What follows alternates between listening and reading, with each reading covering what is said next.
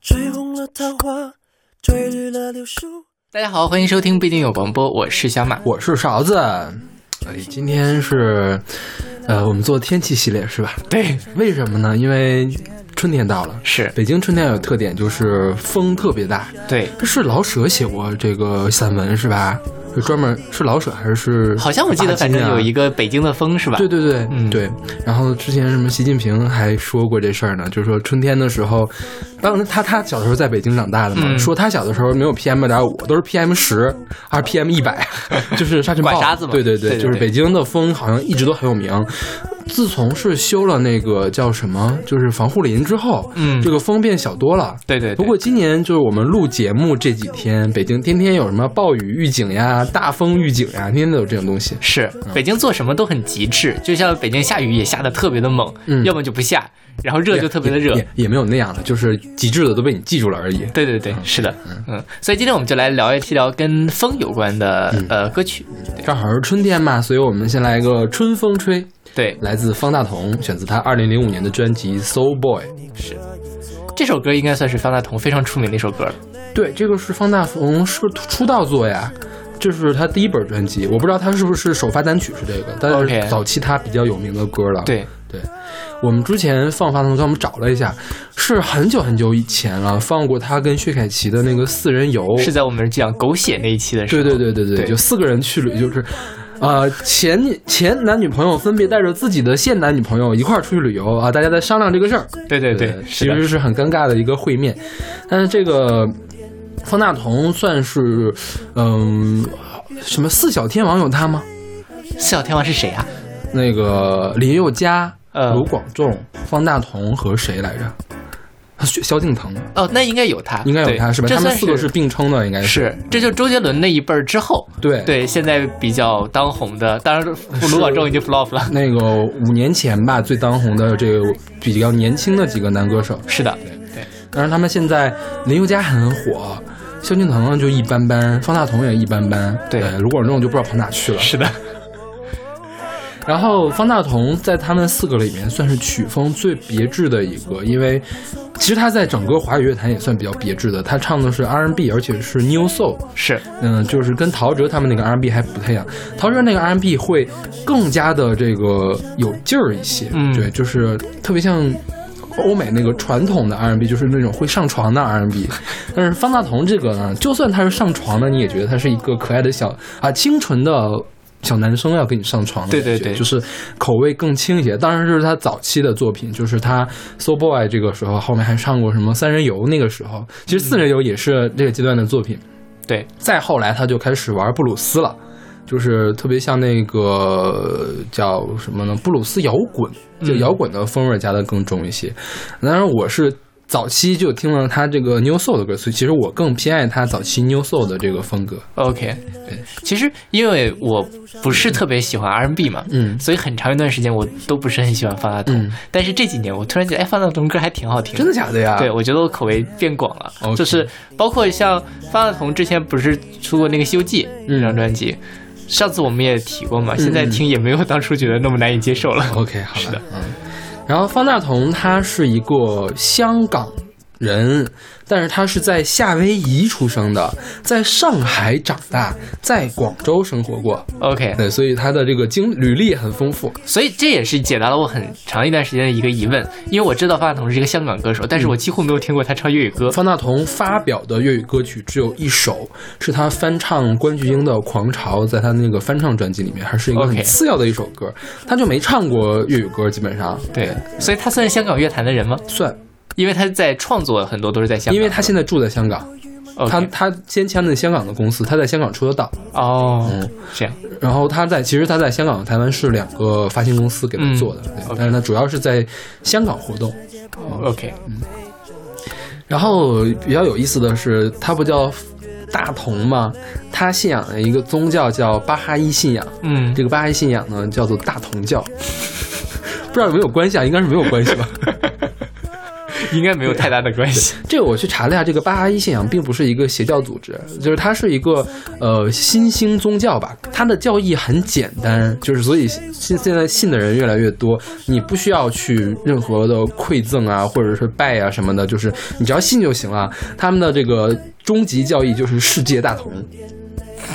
然后据说这个名字是当年贵校的校长曹云祥翻译的，OK，就所以它其实也算是有年头的一个宗教。了。是就是、啊呃上个世纪几几年吧，哦上上个世纪，哦上上个世纪对。OK，然后这首是《春风吹》，这个《春风吹》讲的是什么事儿啊？我理解的啊啊春风吹，它这里面就念几句歌词：春风一吹想起谁，有所谓无所谓，只要不后悔。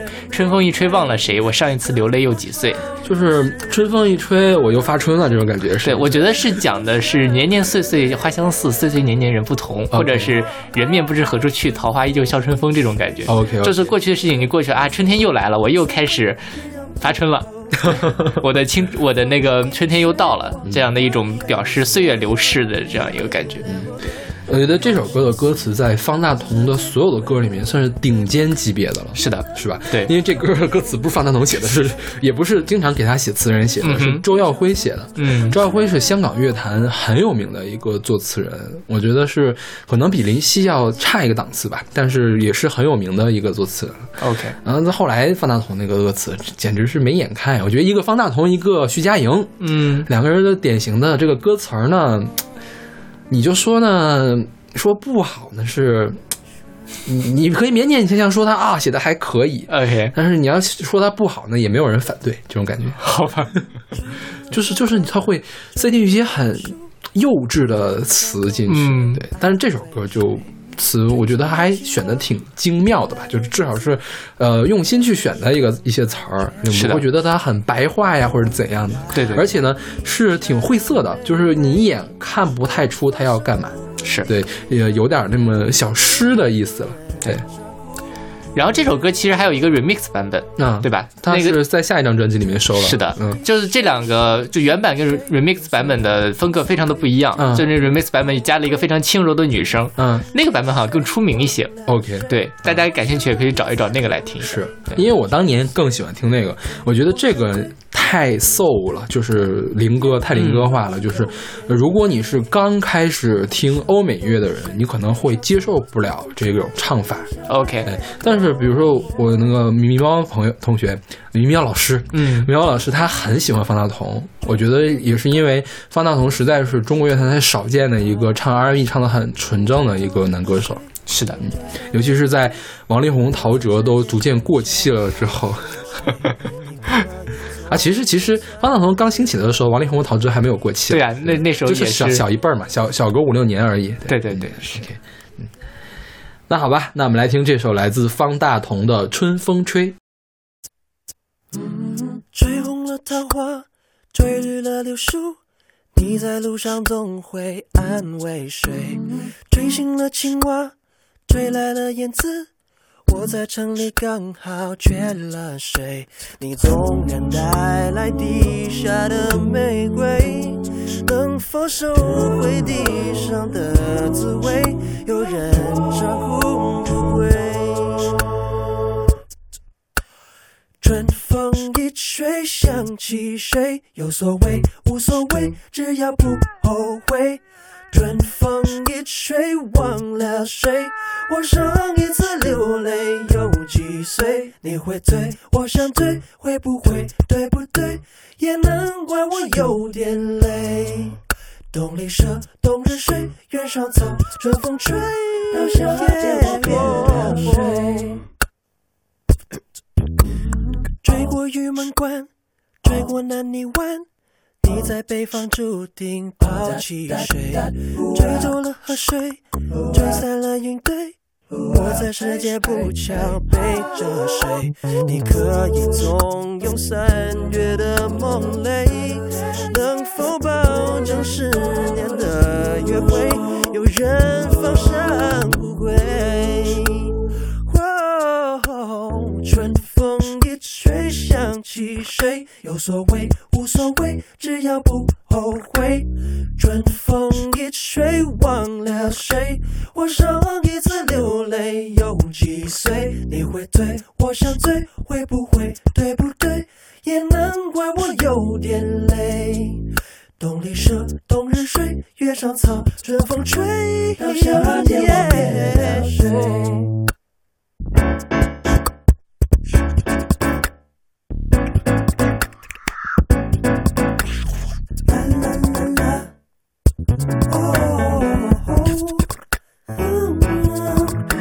你可以再来几三月的梦归，能否保证十年的约会，有人放上不归？春风一吹，想起谁？有所谓，后悔。春风一吹，忘了谁？流过泪有几岁？我想醉，会不会对不对？也难怪我有点累。冬日睡，月上草，春风吹。到夏天，我变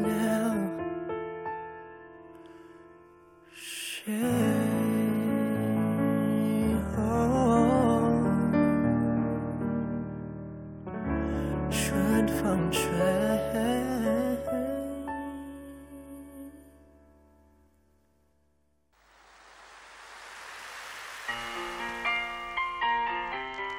现在这首歌是来自 I Wish 的《乘着夏天的微风》，出自他们二零零三年的专辑《心心相印》。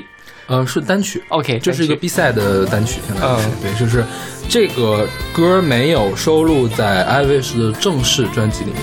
I Wish 的第一本专辑里面收录了这首歌的混音版，OK 对，就是这个原版是没有收录在专辑里，所以它是个 B 赛。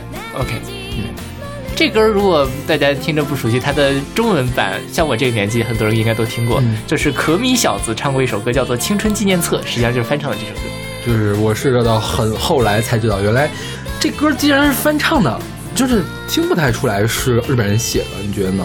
就是可米小的那版本确实听不出来，但是你要听这个歌就原版的话，因为它还是有一些日本的那种唱腔上的关系，你还能感觉到它是有一些日本特色的。嗯嗯嗯，那说实话，呃，说起来确实是日本歌坛养育了台湾歌坛的很多歌手，嗯。比如说前阵子我听王心凌，嗯，然后王心凌好多歌都是翻唱的日本歌。对，主要是因为可能自己找人写，第一可能你要花很多的钱才请得到人来写，而且你说著名的作词人、作曲人就那么几个，是啊、你要那个他最好的作品肯定给了最大牌的人。然后他次好的作品就没那么好，那就不如去国外找一找刚刚发行的新歌，挺好的新歌，反正大陆、台湾、华语乐坛也没有人听过，是。啊，就做一个。对，而且像这种歌，如果在当地乐坛已经就是火起来，说明它肯定是有独到之处的。你翻唱过来，至少不会太差。是对，然后我们来说这个，先说这歌吧。嗯，这歌叫做《乘着夏日微风》，但你去看一下歌词，歌词里面一个风字儿都没提，完全没有提风的事儿。是的，对，所以我觉得这是这首歌特别精妙的地方。它这歌讲的是什么？在蓝色的天空下，然后这个少女跟自己心爱的小男生，就是初初见的一个男生，嗯相玩相谈甚欢，然后一一同玩耍这样一个过程。说就是我们乘着我们在夏日的风里面做着这样的事情，做着那样的事情。虽然他一直都没有说风的事儿，但是你就能感觉到是那种夏日的晚风扑面而来，就是海风扑面而来的感觉，你在沙滩上跑来跑去。是就很清爽的感觉。是是是，因为确实像刚才说春风春天嘛，春春风大家想到就是春风和煦，嗯。那么夏天的风，尤其是夏日的晚风，让你觉得就是特别的清爽，嗯嗯。尤其在非常炎热的时候，让你感觉啊好温暖，然后又不觉得特别的腻或者怎么样这种感觉。OK，然后这歌的歌词我觉得写的特别的那个甜，嗯，对，就是嗯很撒狗粮的感觉。什么呃，黄昏的夕阳闪动着，洒落一个吻，下剩下的星座融化在仿佛触手可及的天空中。你也注视着吧，一直前行着的未来，好甜啊！就很甜。我觉得这真的是描写两个人的这种初恋的情景，特别的合适。这有一种青春感在里面。是是是。然后这个团叫 I Wish，I Wish 是一个二人团体，有两个人组成，一个人叫 I，一个人叫 Now。这个爱呢是川岛爱，呃，后来他以个人身份来出歌了。他早期是这个人，我去查一下他这个履历呢，他早年就特别喜欢音乐。所以他最开始的梦想是成为一个演歌歌手。OK 啊你知道演歌是吗？我知道，就是那个日本传统的那种歌嘛。然后他十三岁的时候就发行了自己第一张唱片，就是演歌的唱片，结果就没有卖出去。然后他就备受打击，说怎么办呀？那开始玩弹电子琴吧。嗯然后呢就开始做就是电子琴配乐的这种流行音乐，呃，就开始做路演。就是当时他宣称说，我要定下来三个目标，其中一个就是我要做足一千次路演。嗯后来他就真的做成了一千次的路演。嗯，他在发行就是这个艾薇是在发行这一张这一本单曲之前，这个《新鲜印》是他的第二本单曲。发行第二张单曲之后，其实就小火了，但是大家都不知道这个艾薇是两个人都是谁。后来呢，就是在发这个单曲的前一周吧，这个范岛爱突然承认我就是这个 I Wish 里面的爱，OK，然后一下子就就是更加的火了，嗯相当于是。对当然是那那个单曲里面还是那个《心心相印》，在日本当时可能更有名一些。这个毕竟只是一个比赛的，OK，嗯，对，但是在这个华语圈确实是很有名。是对。然后这个川岛爱后来一直都有发唱片，他去年还发了唱片。嗯，他的给人的在日本打造的这个人设是一个，嗯、富有大爱的这种人设。他经常去做慈善，OK，就是经常做各种慈善那个演出啊，然后拿到的钱去就是比较贫困的地方，就世界各地去建小学，嗯哼啊，就是做这样的事情。所以，而且他的声音比较动听，也管他叫天使的歌声。但是好像在日本，天使的歌声是，呃，有那么几个人被称为会有天使的歌声，嗯就是达到这个称号是要有一定条件的。对。OK，对，但是据说是因为第一代天使的歌声已经去世了，所以现在这个称号基本上没有人在提，就是为了就是避讳嘛，或者啊是纪念嘛，对对就没有人来提这个称号。是的，这个范岛爱一直是这样的一个形象，对所以他现在还挺红的，是吧？不红吧，就是还在活跃。二三线。嗯二不知道多少线。OK，因为我我不怎么听日本的歌，呃对这个艾薇士现在肯定是没有名了，就没有人知道这个组。啊，艾薇士里面另外还有个叫 Now。那个人是做键盘的，做电子琴的，呃，叫菅野直菅原直阳，他后来就没有什么其他的特别有名的作品。就是一开始他们成立这个 i w i s h 的时候，宣称是怎么说是这个闹闹闹是个男的啊，嗯是个男的。这个男的走到这个涩谷的路上，在街角就碰到这个爱在那儿接演的，就是用录音机放背景音乐，拿着一支麦克风在演唱，就是像我们那个西单啊，或者是中关村演唱的那种人。对碰到了之后，然后呢，就去跟他搭话去了，说来说去呢，又觉得 OK，一拍即合，就开始合作，然后把这个 demo 运到嗯送到了这个唱片公司，唱片公司就签了他们，嗯。然后就以 I wish 这个双人组的模式来出道，然后就是三年零零二年的成立了嘛，零五年就解散了，哦。就是范岛爱就以个人的单飞了。单飞了，对，嗯，然后我们来说说这个可米小子。吧。对，可米小子，你之前听过可米小子吗？我听过，可米小子是当时那个柴智屏吧？是柴智屏，是是那个什么可米娱乐公司，是吧？就是打打造的一个偶像团体。因为那个时候 F 四特别的红嘛，是所以 F 四之后，台湾如雨后春笋般的出了好多的男团，嗯，对，可米小子就其中一个。因为诶，可米这个词我特别熟，因为《流星花园》的片头会有可米公司的这个哦 logo，、OK，所以可米小子肯定是可米公司打出来的。对，就相当于是 F 四的嫡系的师弟们，OK，可以这么理解。好像是只有那么一两首歌特别火，是吧？，对，这首算一个，还有一个叫什么呃求爱复刻版，对，这突然想到了什么？什么呀？甜蜜巨现世。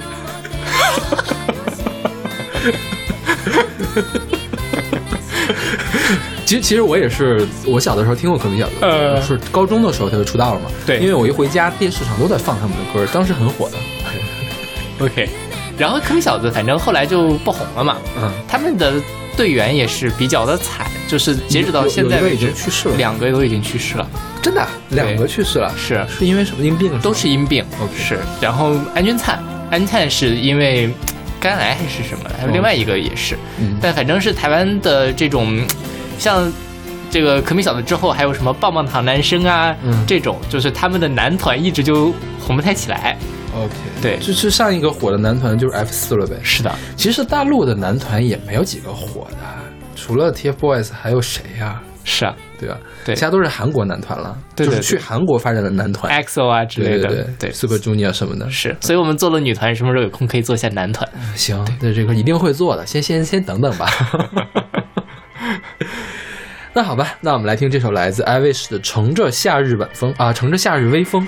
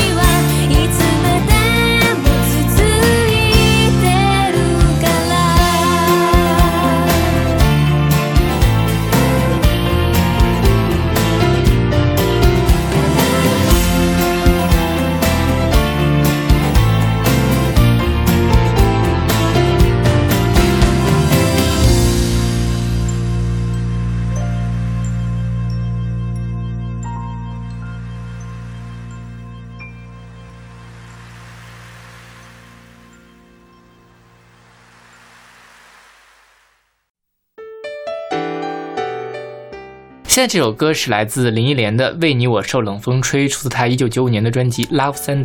对，这是我们本期选的第二有名的歌，第一有名歌的一会儿再说。对，这首歌应该是林忆莲早期的代表作，对吧中期，早期是野花时期，哦就是在香港唱粤语的时期。？OK，这时候他就是认识了李宗盛，这首歌就是李宗盛的词曲，对，这是李宗盛给他做的第二本专辑吧，应该是。好像是。嗯，对。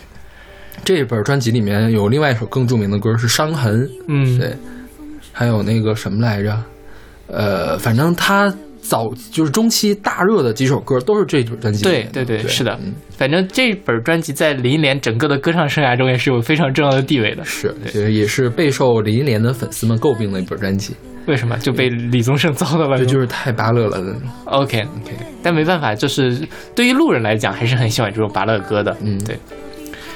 像这首歌其实就是在讲东风，对吧？也不一定是东风，就是那种就是寒风萧瑟的感觉今。天今天我们这儿北京下着雨，就是要下不下，吹着风，就是那种风。是，对，我觉得风这个东西真的是啊，就是暖风过来就特开心，热风过来就特躁动，然后冷风过来就特特郁闷，特特难受。是对对就是在寒风中瑟瑟发抖的感觉。是，呃，那个我小马今天的那个中文歌备选给了八首，有三首歌是这样的歌。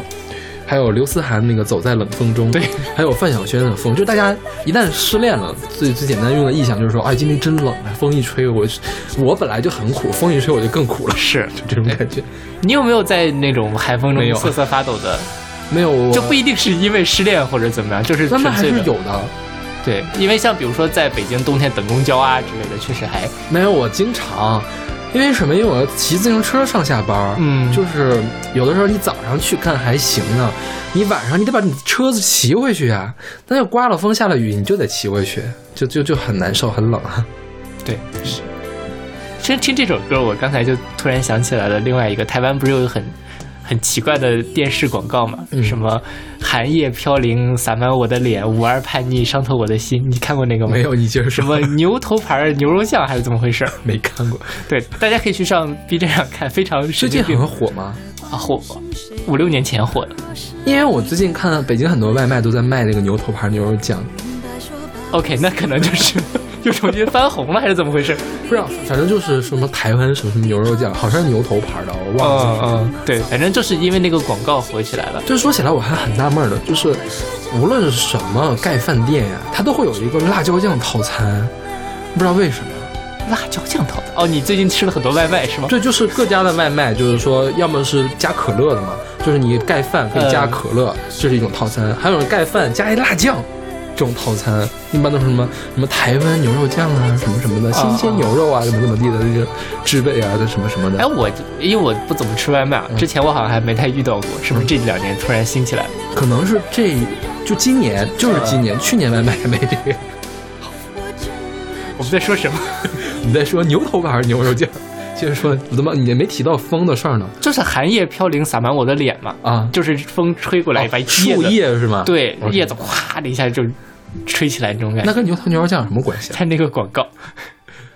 算了，那这是一个很梗、很很深的梗，你大家感兴趣去看一下，。是这个就就没什么关系是吧？就没有，它是一个广那个牛牛肉酱的广告啊但是呢，它前面有一个并我我知道不是的洗脑为的。为什么前面要加这些东西呢？，哦，是这个寒夜飘零洒满我的脸，无儿叛逆伤透我的心。嗯然后就是他儿子对他什么不好，嗯然后什么什么，最后妈妈真的很受伤。嗯就是，然后接下来是一段回忆杀，说他小的时候妈妈给他吃这个牛肉酱，嗯。最后两个人大和好，大概就是这么一个剧情。哦，原来是这样呀，就是这个叫什么欲扬先抑是吗？是的这种这种做法。但关键是他前面那段儿他是可以唱出来的，啊因为我不太好，我就不唱了。对，大家可以去找一找。哎，还是唱出来的呀！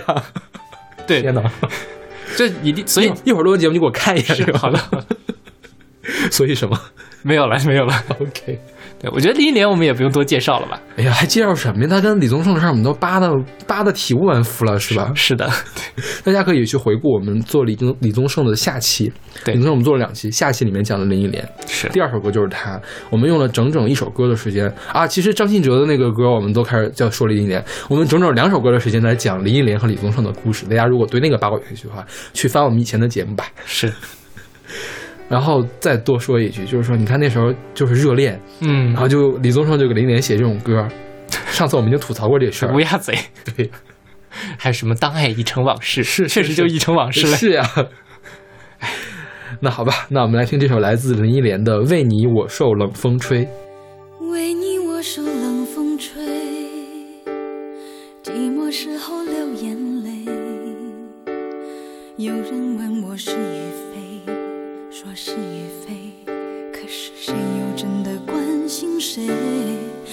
是爱已不可为，你明白说吧，无所谓。不必给我安慰，何必怕我伤悲？就当我从此收起真情，谁也不给。我会试着放下往事，管它过去有多美，也会试着不去想起你如何用爱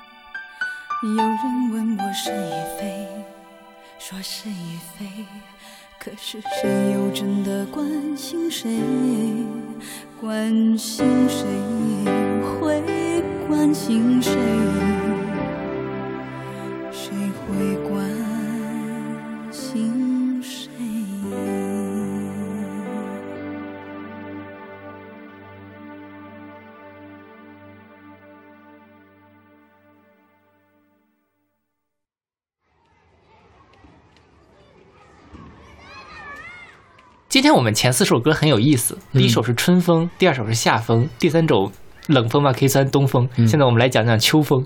对 OK，现在这首歌是来自陈绮贞的《西风的话》，出自零六年的一批《快乐的夏天》。嗯这个西风的话，可能比陈绮贞要有名的多。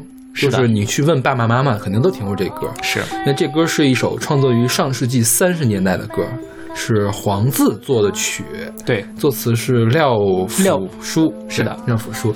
现在是好像在小学音乐课本上还有这首歌呢。对，应该是，嗯。因为这首歌其实最早就是我觉得就当儿歌来写的，嗯。然后同时它虽然是一首儿歌，但它其实那里面又有一些呃人生哲理在里面。是。对，就是他是拿西风来做一个拟人，嗯。说去年我去年我刚回来，你们刚穿新棉袄，今年我来看你们，你们变胖又变高，嗯。你们可记得池里荷花变莲蓬，花少不愁没颜色，嗯。我把树叶都染红，就是在从小孩从一个幼齿的阶段变到一个成熟，其实就是，呃，秋天也是一个成熟的季节，收获的季节，所以他们两个是有一个非常好的对照在里面。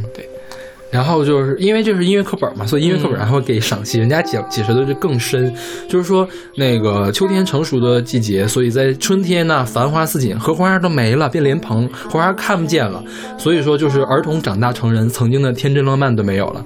但是秋秋风呢，就西风还很神，就是说虽然我们看不到当时的花，但是我把叶子都染红了，也很好看。就是说小孩有小孩的好，长大了有长大的好。OK 就是这样的一个双重的意思在里面。是，所以说这个作词，我觉得还是很牛。作曲我们就不说，黄字我们也专门说过黄字，对吧是的，这个廖辅书，他有一哥哥就更有名，他哥哥叫廖尚果，嗯呃，笔笔名叫做黎清主。当年黎清主是参加广州起义，然后广州起义失败了之后就逃亡，逃亡到上海，去找到了那个萧友梅。萧友梅当时在上海成立了这个国立国立音乐专科学校，就是现在的上海音乐学院的前身。然后这个黎黎清主他，也就是他的哥哥哈，也早也是一个什么呢？跟音乐相关的一个人嘛，就是音乐理论家，然后也是演奏家这样的人。然后这个随之后呢，就这个廖廖辅书就去追随他的哥哥，也去了上海。然后这个李清楚的老婆是一个德国人，叫华丽丝。所以呢，这个廖辅书就跟华丽丝学了德语，学了钢琴，然后他也在那个国立音乐专科学校学了大提琴。所以说，廖辅书他本身是一个翻译家，一个音乐理论家，还是一个诗人。OK，对，然后他翻译过席勒的《阴谋与爱情》，就是最有名的版本是他来翻译的。然后他写了很多那个什么音乐史、中国音乐史相关的这个书籍，然后翻译过瓦格纳的就艺术评论。然后他他最著名的两个词作，一个是《西风的歌》。这首歌就是萧友梅作曲的啊，不是不是不是萧呃黄自作曲，嗯还有一个是那个北洋大学的校歌，也就是现在天津大学的校歌，是廖辅书作的曲，是萧友梅作的曲。廖辅书作词，然后呢，对，廖辅书作词，肖美作曲。对，然后这个，我觉得从这个词上来看，就能看出来廖辅书的水平比这我们今天选的这个版本的后半部分要高太多了。对，是。这首歌是它前半部分是用的廖辅书的词，后半部分是可乐王的词。可乐王其实我们也提到过，就是拜金小姐，对对对，对，拜金小姐她所有的词，所有的插画是，都是可乐王来画的，他是个插画师。嗯对对对，然后这个《快乐的夏天》这个 EP 里面有两首歌是吧？一个是西风的话，一个是送别。送别也是前半部分用的是李叔李叔同的词曲，后半部分可乐王加了一段，都是狗尾续貂之作。对对对，何苦呢？可乐王好好画你的画不好吗？然后他们这个还是一个概念专辑，嗯卖的是零食包，好像是。好迷啊！我觉得你陈绮贞，你去卖概念专辑、卖零食包，这个都可以，这个是你的艺术追求。但是从做出来的这首歌的结果上来看呢，啊、你唱唱的唱成这样其实是可以，因为嗯本来是儿歌嘛，对你唱的很童稚是可以的，这个编曲也很棒。但是我就觉得唯一的败笔就是可乐王后面的这个词作是实在是太差了。对对，说起来，编曲这首编曲是齐歌的编曲，自然卷的齐歌。嗯 OK 对，所以你能听到自然卷早期的那种，就是有很轻盈的电子的音色在里面。嗯嗯嗯嗯。然后我们接着说这个廖辅书，廖辅书我去查一下他的简历嘛，他一开始不是在那个上海音乐学院的前身学习嘛，他在那儿任教了一段时间之后，就跑到了南京国立音乐院，嗯，然后后来就跑到了中央音乐学院。我说他为什么会，他从上海到南京这个很好理解嘛？我说为什么会从南京到了北京呢？然后我就去查，发现就是中国的这几个艺术院校，这个实在是太复杂了。就是当年有中国有好多好多的艺术院校，建国之后就开始各自各种合并，各种合并，然后合并合并就合并到一块儿去了。就我们现在的中央音乐学院，它的前身就是南京国立音乐院。OK，然后中央音乐学院是在天津成立的，他收掉了谁呢？挑收掉了华北华北联合大学的那个呃是华北啊华北大学，嗯华北大学的文艺学院的音乐系。华北大学是谁呢？华北大学是人民大学的前身。OK，对，华北大学是个很神奇的大学。华北大学是华北联合大学和什么另外一个北方什么大学呀、合合并的。呃它的前身是当年我们各个边区的成立了大学。对，然后呃，他的工学院变成了北理工，他的这个文艺学院的戏曲部戏曲系变成了呃中戏，嗯，然后美术系呢变成了央美。央美，对，然后之那之前那个国美呢也参与过一段这个华北大学，后来又分回去的。OK，对，所以说华北大学是个很牛逼的一个大学，后来都拆不了，变成了各各自大学。然后华北大学的外语系是现在的北外。哇，就说到这个，像华北大学也是一个拆的乱七八糟的嘛。我不是马上就要去南京玩吗？嗯那个当年的国民党的国立中央大学更是，嗯基本上南京所有的院校，你都他都可以都要把自己的校史追溯到中央大学成立的时候。OK，就是中央大学呃养育了二十多个南京的学校吧，大概。OK，对。但是这个南京国立音乐院的呃是在重庆成立的，OK，是重庆的青木关国立音乐院。就是那时候可能已已经开始打抗战了。对，四零年，四零，年，所以嗯当时的那个首都就在重庆嘛，相当于是对。我去看了现在中央音乐学院收编过谁啊？华北大学音乐系，嗯，东北鲁迅学院音乐系，然后北平艺术专科学校音乐系，燕京大学音乐系，上海中华音乐院，香港中华音乐院。天哪，香港都跑过来，对，真不容易。是。然后他不是在天津吗？他五八年的时候搬到了现在的包家街四十三号。嗯天津那部分呢，又变成了天津音乐大呃音乐学院。OK，干脆都搬过来算了，好复杂。肯定肯定有人不愿意搬，是像这样的。就是我觉得大家对如果对大学史感兴趣的话，你可以看看在五二年开始院系合并那段时间，中国的大学是如何剧烈的动荡的。OK 包括到现在，其实还有很多那个时代留下来的后遗症。哎，我觉得最近的一些大学合并也很有趣，比如说零四年，北京铁路运修运输学校加入了中央音乐学院。哇，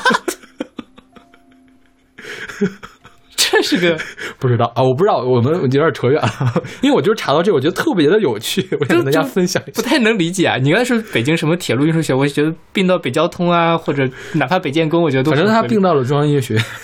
哦，我们可以回去查一下，我觉得 这事太有趣了。OK，要么就是维基百科写错了，可能是维基百科上这么写的。好吧，哎呀，我们扯这么多乱七八糟的事儿，好吧，那我们来听这首来自陈绮贞的《西风的话》。去年我回来，你们刚穿新棉袍。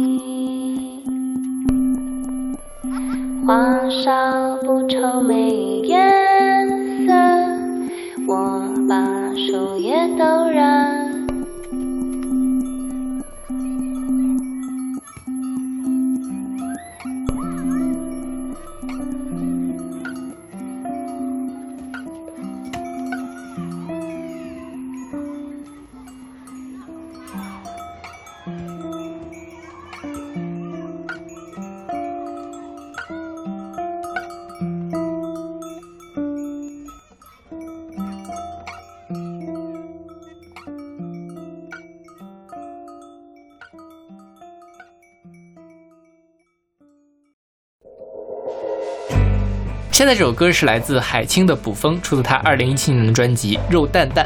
这个肉蛋蛋险些被我们选到了前二十五，是。很很接近吧？应该是。对对对差点我们就讲了这个，对。是，因为这本专辑也很值得一讲。对，我们先说这个人吧，这海清是贵自治区的。是是内蒙人，嗯。然后应该也是蒙古族，蒙古族，对。对。他，是阿阿巴嘎旗是吧？阿巴嘎还是阿巴甲呀？阿巴嘎，阿巴嘎吧啊，应该是嗯对，现在在上海居住。是。嗯，海清是戏班乐队的一个成员，啊，是吗？对，，OK 包括像这张专辑的很多的底子也都是戏班乐队的成员来参与的。OK，对，所以其实他的风格可以看到跟戏班是有联系的，都是这种走世界音乐，然后又走有很多融合其他元素的这样一个风格。我倒觉得这个不是他跟戏班有联系，而是戏班跟他有联系。嗯哼，就是因为海峰这人，我们来介绍一下他吧。他小的时候是跟他哥哥呀，还是跟谁呀？跟他的音乐老师啊学的古典吉他。嗯然后后来觉得听了摇滚乐，觉得摇滚更带劲儿，就开始玩摇滚乐。他在内蒙古组过爵士乐队，然后组过纯正的蒙古传统民乐队。嗯，对，但是后来觉得爵士乐队不好玩，这个蒙古传统民乐队也不好玩，啊，后来还是回到了摇滚。，OK，对，他是从摇滚到了民乐，又回到了摇滚，这样一个过程。然后他这张专辑，呃，嗯、相当于是呃积淀了之前他在蒙古乐队的时候积累了下来的那些蒙古的风格。这张专辑所有的蒙古的风格都是从那个时候学到的，他他自己接受采访的时候这么说的。对，然后所以这张专辑整个是一个比较前卫的、比较实验的一个东西。是对对，就可以看听到这里面有那个笙的声音，对就是竹笙的笙，嗯它这个就是西班乐队里面的张梦对来演奏的。然后这个乐队，我去看了一下这个乐评，呃乐评人们就是对这个评价很高。呃，有一个人说的，我觉得说的很透彻，呃因为我也可能水平不够，所以我也不知道他说的到底对不对。他是这么说的：说现在中国在玩这种前卫的人有很多很多，但是呢。呃，有很多人呢根基还不不够稳，就强行冒进。嗯哼，但是呢，玩出来这个东西，由于大家的欣赏水平没有跟上，所以说呢，就造成一什么局面，就是一群人都不懂，就跟着几个人在那瞎嚷嚷。就是明明他做的可能没那么好，但是有几个人捧臭脚，大家跟着一块儿捧臭脚，就好像皇帝的心意一样，都说好，都说好，其实根本没有那么好。但是海星这个东西呢，海星的这张《肉蛋蛋》这个专辑确实是一个根基足够扎实的。为什么呢？因为它里面的有三个乐手，一个负责编曲的李星，打鼓的邓博宇，然后还有吹笛子、口口弦儿，还有萨克斯，还有这个迪里吉吉度管，就是一个是是一个南美的一种乐器，还是非洲的乐器啊？这个人叫老丹，他们三个人组过一个乐队，叫红领巾乐队。嗯哼，红领巾乐队就是一直在玩前卫实验、自由即兴和民族先锋的一个乐队，他们三个都是业界公认水平很高的乐手。另外，里面那个邓博宇是鼓手啊，还在五条人里面担任鼓手，但是现在已经退出了，现在已经不在五条人了。嗯然后他当时海清做这本专辑的时候，这几个人是中国天南海北，他在内蒙啊，他在上海，嗯，还有人在那个广州，有人在北京，好像海清现在是不是搬到北京来了？我不知道。然后就是剧一面特别难，没法排练。然后就是好容易录音，录完音嘛，录音其实有很多磨合的时间，但是真要做演出的时候就没法排练，所以说每次他的演出，他对自己的演出都不是很满意，因为磨合的时间不够，所以他是相当于是纠集了这些天南海北的人，跟他录了这样一本质量很高的专辑。哇，那真的是挺不容易的。嗯，对，然后这个这专辑叫《肉蛋蛋》，肉蛋蛋在他们的方言里面就是肉体的意思。对，其实他这本专辑讲的是灵魂和肉体。是，当时我记得咱俩还讨论过这事儿呢。我说你喜不喜欢这本人？你说没听懂。对然后我就我也我也没我也没太听懂，因为他确实写的太晦涩了。比如说他这本这首歌写的是捕风，我们来念一下歌词哈：七情和六欲相互的拥抱，转动且转动，合离如捕风。什么意思？对。然后下一段是死亡与睡梦相互的亲吻，转动且转动，忆梦如捕风。嗯，对我的理解啊，因为这期我们不是讲风嘛，嗯我的理解就是捕风，其实我们更熟悉的是捕风捉影，嗯，对。但其实如果你单纯把捕风这两个东西拿出来，这两个字拿来看，对，就是徒劳。你想要去抓住风，你是抓不住的。OK，对，所以在这里面，我觉得可以说是一种无法控制的人生的感觉。嗯对，就是他的呃七情和六欲，包括他说是死亡与睡梦这样的虚虚实实的东西纠缠在一起，你想抓住它，你又抓住抓不到，但是它又实实在在的支配着你。你只能被这个风推着在风中摇曳，这样一种感觉注定最后人生是一场空。嗯，对，这是我对这首歌的理解。好吧，反正我是觉得这种歌呢，你要实在是懒得去理解，其实别也不用理解，他从音乐上就很打动人，是像这首歌，它我觉得在它的这个音乐上也很突出的展现它所谓的风，包括它一开始出来那个嚓嚓嚓嚓嚓那个茶的声音包括它中间这个声，它其实是忽高忽低的，我觉得嗯。也是对于风的一种音乐上面很好的刻画。OK，嗯，哎，我们这个风越讲越玄乎了啊，是前面我们可能还讲的比较实体的风，OK，对，到了这里我们就来上升到人生了。嗯，OK，好，那好，那我们来听这首来自海清的《捕风》。七情和流语相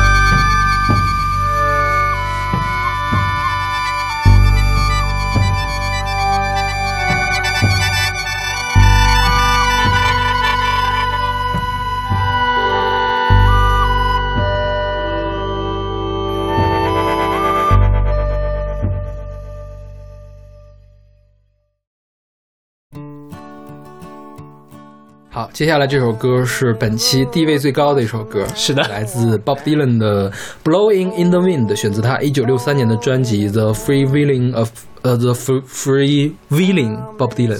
对，拿了诺贝尔奖的歌，是是是，OK，这是滚石杂志史上五百最伟大的歌排名第十四。是。鲍迪伦我们应该就不用再介绍了吧？呃，我们要介绍呢，就得像介绍李宗盛那样，给他开两期节目。对对对是吧？是的我们不今天不详细介绍他的生平啊什么的。我是就上次装拜子我们都没有介绍，鲍勃迪伦更没法介绍。对对，我们就说这首歌得了。这首歌是改编的，它原曲是一个黑人的福音歌曲，福音歌曲就是那个歌颂基督的歌曲，原文叫 No More Auction Block。We shall overcome。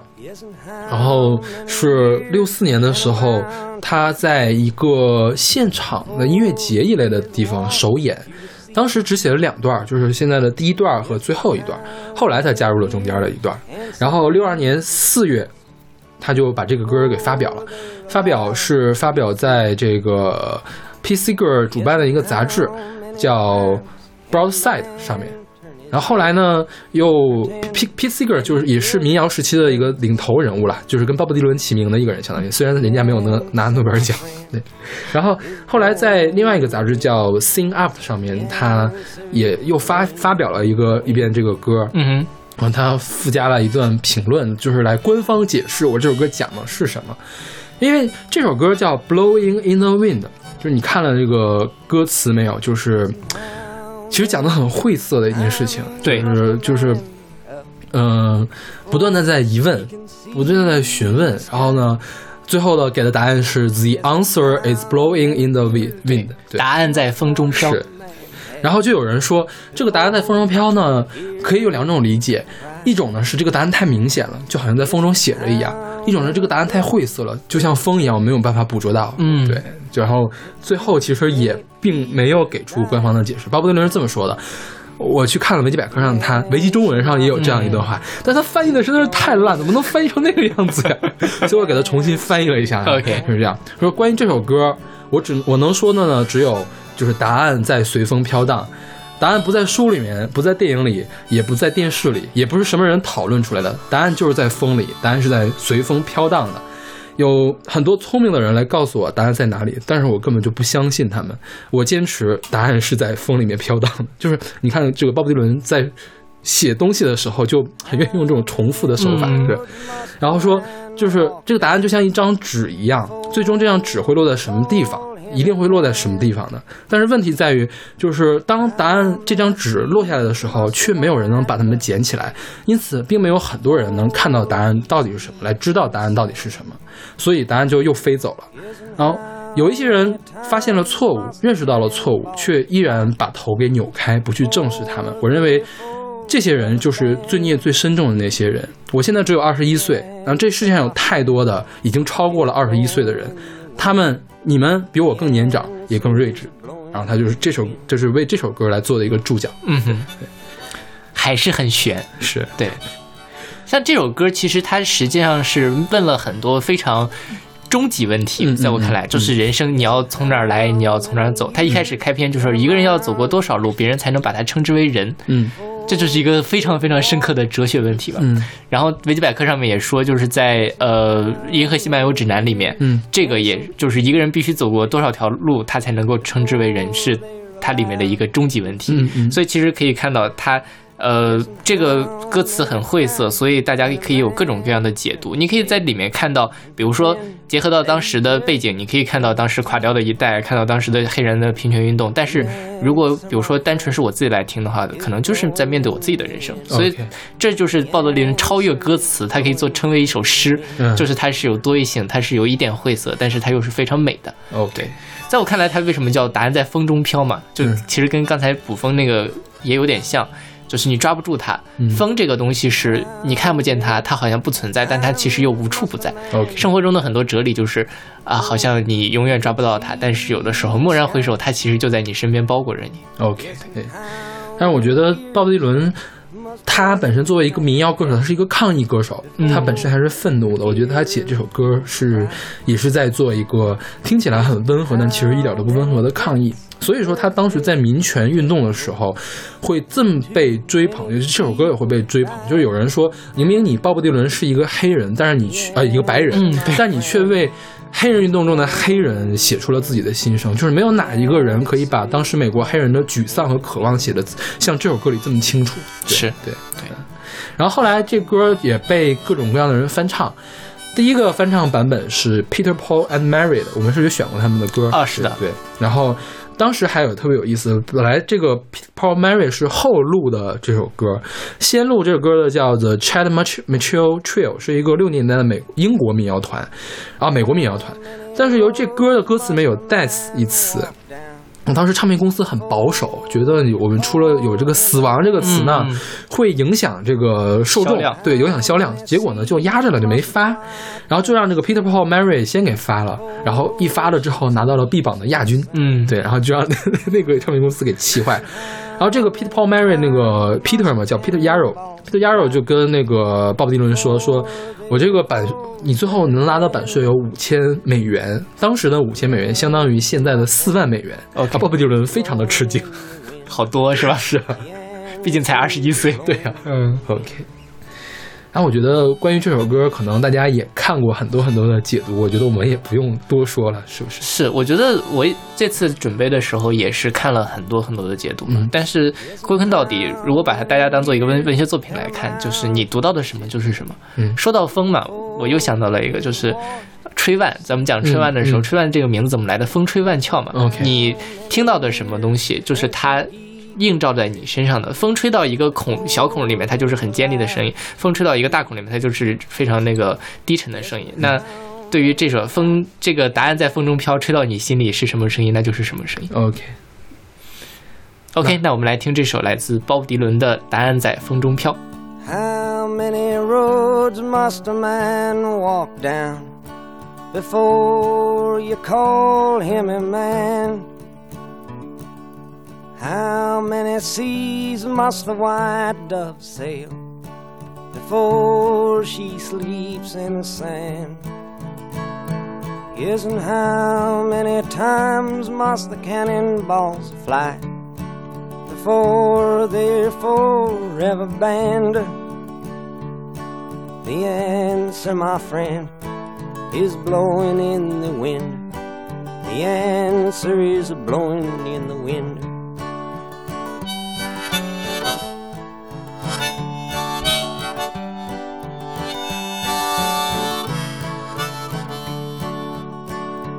Yes, and how many years can a mountain exist before it is washed to the sea? Yes, and how many years can some people exist before they're allowed to be free? Yes, and how many times can a man turn his head and pretend that he just doesn't see? The answer, my friend, is blowing in the wind. The answer is blowing in the wind.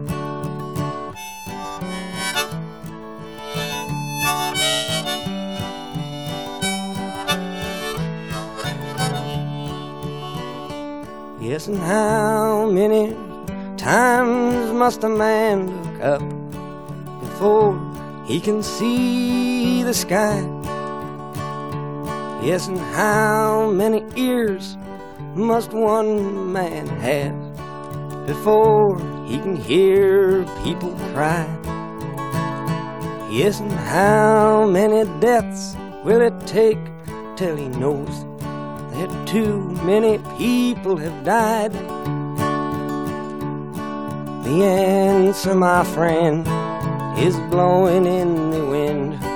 The answer is blowing in the wind.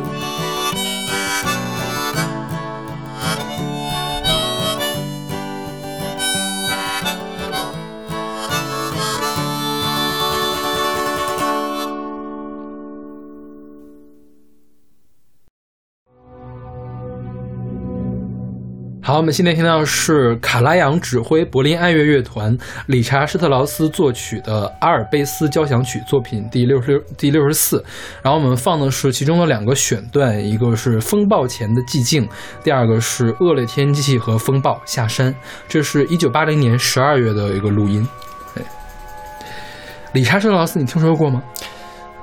查拉图斯特拉如是说，是是是，对就是他。对，其实他这个理查施特劳斯跟那个约翰施特劳斯一家是一点关系都没有，半毛钱关系都没有。OK 约翰施特劳斯他们家都是奥地利人，哦，约翰施特劳斯就是那个家族很庞大，就是每年维也纳新年音乐会都演唱演奏他们《蓝色多瑙河》，嗯都是他们来做的嘛。对，然后就跟他们一点关系都没有，半毛钱关系都没有。OK，对，就是同都姓施特劳斯，是吧？是。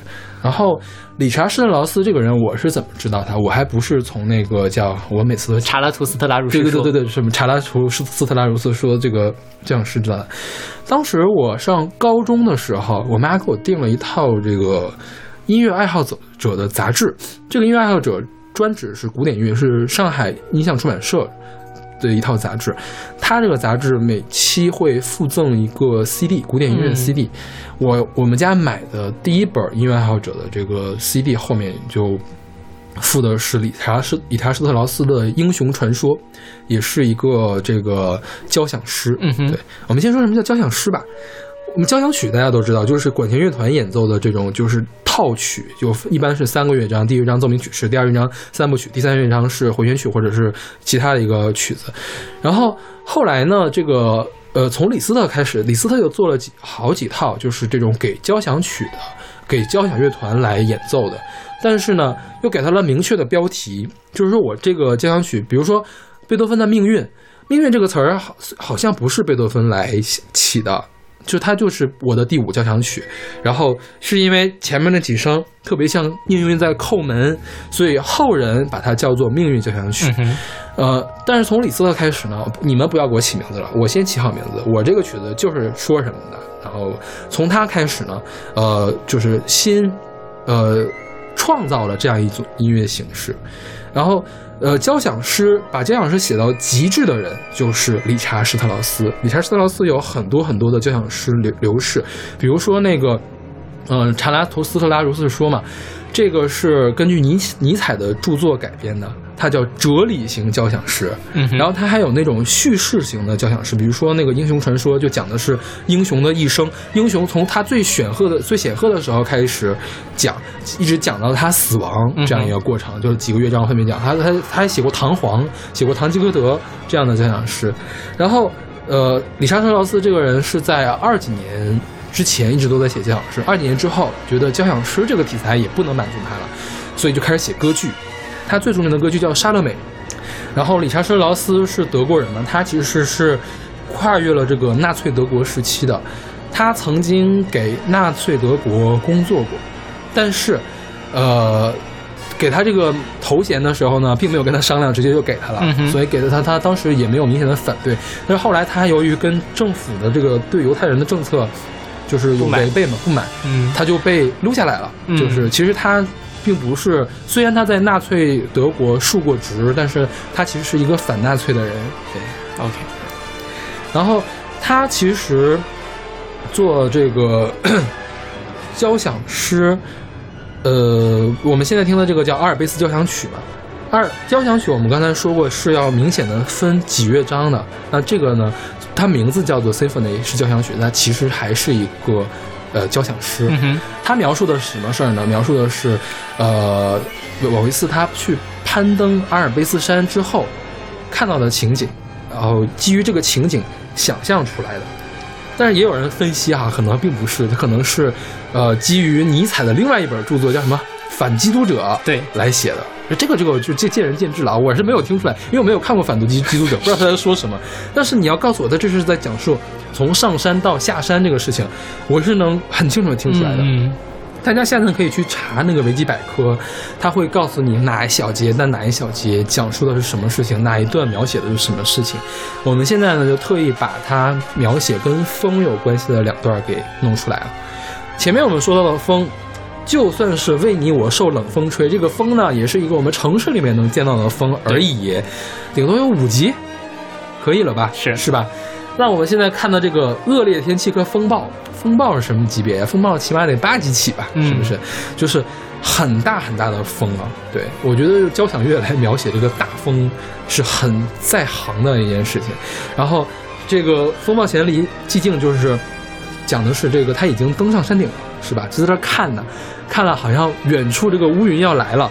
然后呢，过一会儿果然就来了，下一段就开始就风暴来了之后，我们呜呜呜往下山下跑，然后再往后面，其实跑到山下，风暴结束了，像这样一个过程。OK，对，嗯所以从这一段曲子里面，你可以听到这个风的感觉。狂风暴雨的感觉。嗯对，尤其它是，呃，虽然我们放的时候应该是连在一起放的，但其实它是分成第一部分风暴前的寂静嘛，嗯它其实是一个慢慢慢慢变强的过程。一开始就是在那里酝酿酝酿，好像远处传来了非常低沉的隆隆的这种感觉，甚至我认为它可能是一种暴风雨的感觉。嗯对，到后面是突然间噼里啪啦的就开始刮起来了，嗯对，所以画面感非常的强。，OK，我在选准备节目的时候，我把这个我们选这两段的前后我听了一下，因为这个还是挺长的，我就没有听完，就觉得真的写的太有画面感了，嗯也是包括你对着维基百科就能看到他是怎么一步从山上滚下来的。OK OK，对。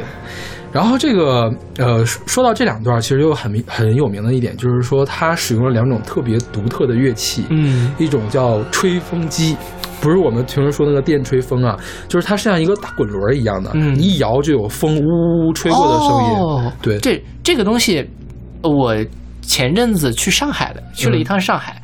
有一个上海电影博物馆，嗯。就是他们在做拟声的时候，嗯。就是一个非常大的那种摇鼓，然后上面是里面应该有那种沙子或者一个嗯。什么样的东西，你弄一弄，它就是各种各样的声音，各种各样的风声，然后你摇的很快，它外面是一层橡胶的皮，可以一个东跟一个东西摩擦，你摇得慢的话就是微风，摇得快点就是狂风暴雨，OK。对，应该就是那个东西，对，这是一个奇怪的东西。还有一个那个乐器叫做雷鸣机，就是模仿打雷的声音的一个东西。其实好像是一个铁片铁片里面装一个大铁球，然后就这样晃的话，它就可以打雷的声音。哦，这个我也见了。啊。对，但是它不是没有大铁球，就是一块是什么铝板板或者是什么，就很薄的那种金属板，就是然后你汪啷汪啷响一敲，噼，呃隆隆的声音，不是 那嗯个嗯。闪电的声音。对。对，然后这个阿尔卑斯交响曲也是使用这两种乐器最有名的一个一首曲子。OK，对，因为他写的特别好。有人说评价这个是阿尔卑斯交响曲是理查施特劳斯写的最后一部长篇的交响诗，嗯他以后就开始写歌剧了嘛。也有人说这个是交响诗的绝唱，嗯，就是说交响诗的顶端就在这儿了，再往后的交响诗其实都没有没有办法再超越了，对对对，然后其实我们国家也有很多人写交响交响诗，还有一个名字叫音诗，嗯。就有人会写，我不知道你在电视上面听过什么云南音诗，王心凌写的，然后其中有一段叫《火把节》，是一个特别有名的一个中国的交响作品，我估计你一听到旋律可能都能想起来，就是其实我国有很多人在写这个交响诗。诗，对，因为什么呀？因为交响诗更容易被听众接受。嗯，是吧？对，听得懂。听得懂是吧？就是你你我给我给你设定一个意向，你就能看到我这个音乐后面是什么。是，尤其比如我们刚建国的时候，呃，有还是要写一个歌功颂德的东西的，是吧？对对对就我要描描写各族人民欢快的场景。对，描写我们美好的社会主义建设对如火如荼这种感觉。，比如说那个三宝。呃，三宝那个他妈妈叫辛护光，嗯辛护光有一首特别著名的作品叫《嘎达梅林交响诗》，对，然后我们现在听到的所有的那个嘎达梅林的交响版本，我觉得都是从那儿借鉴过来的。OK，OK，嗯，那好吧，那我们来听这一首来自理查施特劳斯的《阿尔卑斯交响曲》的选段。「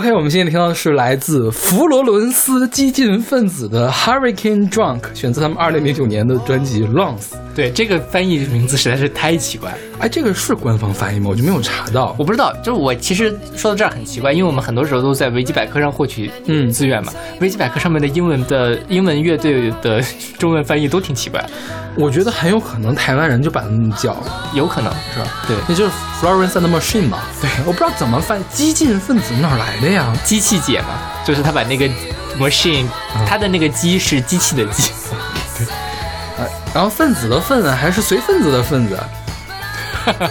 就随随便翻翻，不要太在意。然后 Florence and the Machine 啊，一定要想好这个。这是一个英国的独立摇滚乐团啊，它的女主唱叫 Florence Well Welsh。对，平常呢，我们都管这个 Florence Welsh 叫机器姐，其实这是不对的。嗯为什么呢？因为 The Machine 是另外一个人。，OK，The Machine 是跟他合作的这个键盘、钢琴、钢琴键盘手叫 Isabella Summers，他的绰号叫 Machine。OK，他们之所以叫这个名字，就是因为他们两个共同组的这个团，所以叫 Florence and the Machine。OK，嗯哦哦，原来如此，我以以至于 Florence 是他的名字嘛，嗯后面这 The Ma- The Machine 是他们乐队的名字。OK，对，因为他早年是这样说，那个呃，Isabella 可能是小的时候特别愿意玩这些机械的东西嘛，嗯所以大家管它叫 Machine。然后呢，Florence Florence 有个绰号叫 Robert，机器人。哦哦哦，所以最开始他们一开始叫这个 Florence Robert is a machine 这个名义 OK 后来改名叫 Florence and the Machine。女孩与机器人。OK，然后其实他们的团还有很多人，他们团还有什么吉他手啊、鼓手啊、贝斯手啊，还有个专门弹竖琴的 OK，弹竖琴、弹木琴的一个人。对，然后那些人就很不出名，连维基百科的个人页面都没有。好吧，因为这个所有的歌基本上都是 Florence Wells 和这个 Isabella Summers 两两个人来写的。嗯对，然后他们的风格是那个艺术流行、嗯，独立摇滚、巴洛克流行。因为你看搞个竖琴进去，就很有巴洛克流行的感觉，对是对，然后就给人感觉，呃，本来那个 Florence Florence Wells 它这个声音就很高亢、很嘹亮嘛，然后你再加上这种什么弦乐呀、什么木琴呐、什么竖琴啊这东西进去，就显得很高贵。嗯对对，就是给人一种，呃，很浪漫、很稳健的感觉。是的但是他们所有的歌又觉得很黑，很就是很负面。对对，就像这首歌就是，嗯。这首歌叫做 Hurricane Drunk，嗯。它实际上就是 Hurricane 是呃飓风嘛，也就是台风，嗯。它在这里面其实就讲情感风暴，嗯。对吧？就是哎，我失恋了，大概是这样。我看见你跟那个小贱货在路上走，是这么个意思。是。这个意思，是这个意思。小贱货可还行，人家用的是 someone else，对，但我觉得他心底里面应该就是这么想。是 对，然后你现在别妄想阻拦我，因为我就是这场风暴。你说 I'm the grip, I'm in the grip of a hurricane 嘛？对，对，哎，说到这儿啊，就是这首歌在虾米上有一个翻译，在呃网易上有一个翻译，嗯你看到那个应该是网易上的，对吧？但是在虾米里面，它这个说 I'm in the grip of a hurricane 是说我陷入了一场风暴中。你那里面我就是风暴，老娘就是风暴，意义就完全不一样了，对吧？嗯对，当然，呃，这个反正歌词也是蛮晦涩，大家各自有各自的理解。在我看来，这其实就是一个嗯失恋歌曲。哦对。然后这个呃，Florence and the Machine 在华语圈或者在中国大陆最出名的一首歌应该是《Dog Days Are Over》，因为尚雯婕翻唱过这首歌，在《我是歌手》上面。啊，其实我没听过那首歌。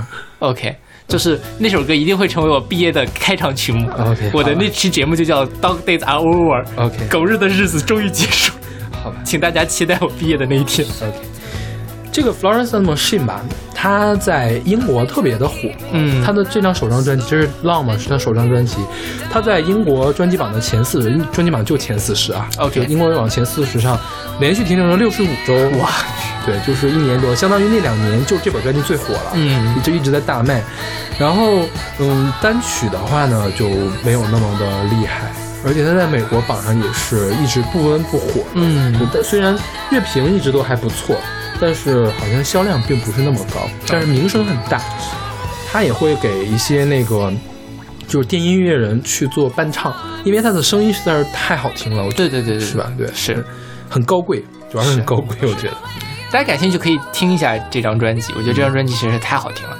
这为数不多我早年间完整听过的欧美专辑，啊，你听过这本专辑听过，就完整的听过。？OK，好吧。怪不得你会选这首歌呢。是，本来我是想把它留到我毕业的那时候再好好介绍但既然现在把它介绍了，之后就可以更更好的控诉我狗日的日子。好吧。哎，那我们今天是不是就完了呀？还有吗？对，没有了。啊，我们已经讲完这个风暴了，是吧？是哎呀，这是又凑够了一期节目的感觉。没有，我觉得这期节目还挺什么的，就是我在准备这期节目的时候，觉得思索了很多人生的哲理，包括因为 Blowing in the Wind 嘛。对，包括捕风，有嗯这两首歌，其实背后都是有很多呃哲学的思辨在里面。尤其是我觉得风这个印象，真的是你仔细想想是很好玩的一个东西。嗯就像刚才说的，你抓不住它，它抓不住它的这什么呢？爱情啊，嗯你的时间啊，你的人生啊，都是抓不住的。所以它有非常丰富的比喻意义在里面。嗯呃，这也是我觉得为什么大家特别偏爱风的原因。而且风这个东西，它本身不带有感情色彩，它在春天就让你感觉到很和煦，它在夏天就让你感到很凉爽，在冬天的时候就会让你觉得非常的凌厉，对吧？嗯所以我们的人生啊，嗯就是这样样子。OK，对。我们没有介绍我们的公众号呢。哦，对，呃，欢迎大家来。我们今天好像总是忘掉这件这个环节，是吧？对。呃，欢迎大家来关注我们的微信公众号“不一定 FM”，我们可以在上。大家可以在上面看到我们的乐评推送、音乐随机场，我们会也会把每期的歌单放在上面，在每期推送的后面会有勺子老师的个人微信号，大家可以加他好友，加入我们的听友群。嗯，那我们下期再见。下期再见。No